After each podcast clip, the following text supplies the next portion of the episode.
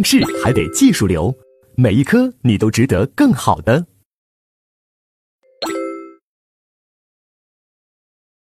各位二零二三年的学弟学妹们，大家好，我是白浪涛，我带着狗蛋和小芳这厢有礼了，非常高兴能够和大家一起开启我们刑法的复习之旅。但是我得先说一下这个复习的方法论，一共有五个关键词啊，把它掌握好。第一个道路，第二个原理，第三个模型，啊，第四个是分层，第五个减负，啊，我们一个一个简单说一下道路。我们知道，我们法我们刑法学，我国刑法学有两条啊理论立场。第一个是借鉴前苏联的传统理论，第二个是借鉴德日的新理论。那我们法考界的刑法的理论立场是什么呢？命题立场是什么呢？是借鉴德日的新理论。这一点大家要务必注意。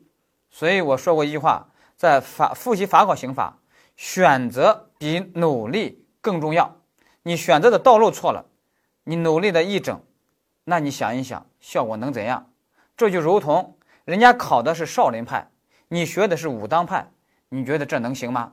一定要切记，我们这是考试考试，那么命题就是什么指挥棒，人家考什么咱们学什么，这是第一点道路。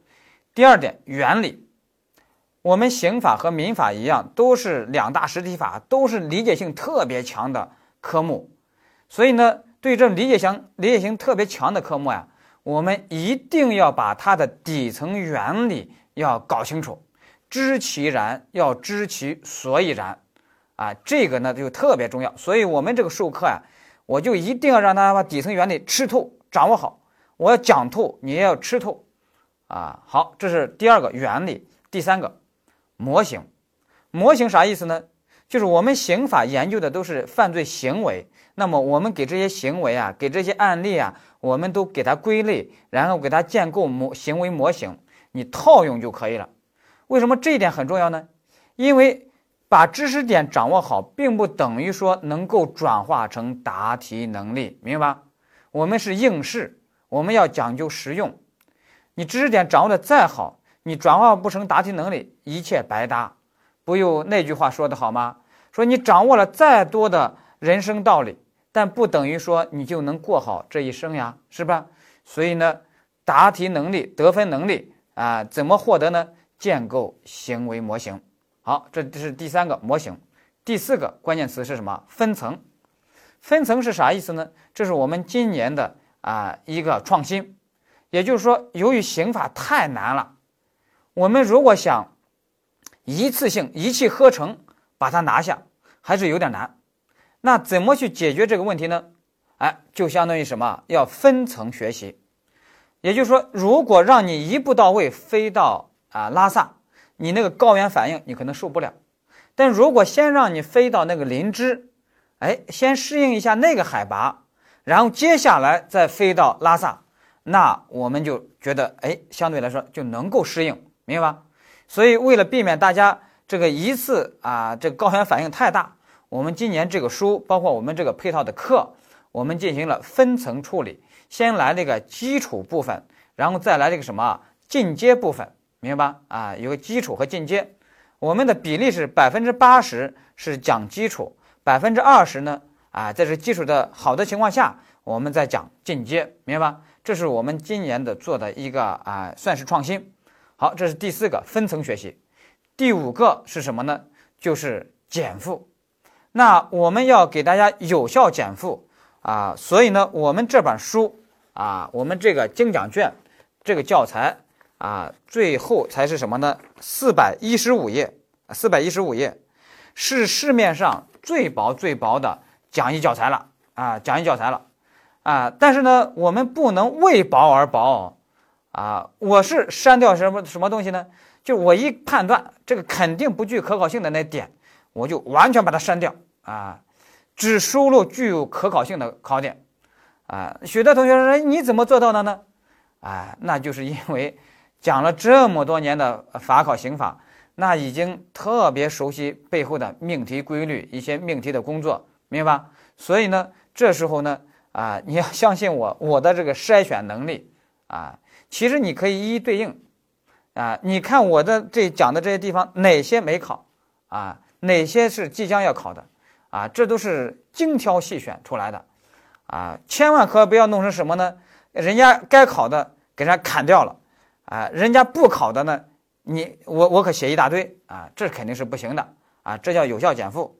好了，那接下来呢，为了这个四百一十五页的这个书啊，我们今这个课程就是它的配套课程。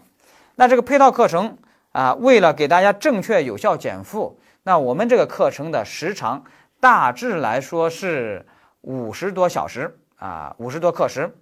那我们经过调研评估，啊，如果低于五十小时呀，啊，那是有一点问题的，啊，因为我以前呀，我尝试过，就是四百多页的一本教材，如果你低于五十小时的话，我就只能讲的怎样蜻蜓点水，浮光掠影，啊，许多同学就反映说，哎呀，没吃透，没吃透，啊，老师你可能这一块没讲透，啊，所以呢。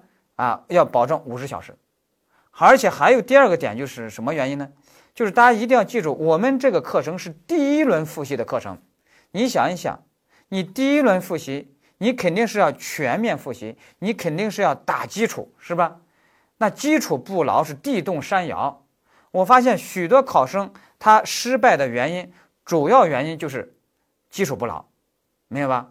但是很遗憾就什么呢？现在啊，这个市场宣传呀也。太厉害了！你看培训界的宣传，经常有什么啊？让你三十天啊，从零基础啊拿下托福，而且是高分啊，让你高考考呃那个高考的考生啊十天，然后从零基础拿下高考作文啊拿高分啊。那我们法考界因为这样宣传啊，让你从零基础，然后呢十天就拿下刑法，而且是高分，而且还是主科一体。啊，完全高分，十天就够了啊，完全够了，什么都不用管啊，就你给我十天，我还你一个刑法高分啊。那我觉得这种啊，有有时候就这种啊宣传，我觉得大多数都是噱头，啊，这是完全是那个 那那那我这这胸口碎大石了，是吧？命题老师啊，刑法命题老师如果听到说你从零基础，从刑法小白，然后呢仅用全部啊从头到尾仅用十天。就把刑法能拿到高分啊，那那那那那那都吐血了，是吧？啊，所以呢，这些宣传呀、噱头呀，它就是抓住什么？抓住大家现在时间比较紧张，所以大家有时候就急于求成的这个心理。但是我们知道，我们是急于求成，但是我们也不能违背复习的规律、学习的规律，明白吧？这该付出的时间是一定要付出的，啊，不然的话，你到时候就会吃亏的。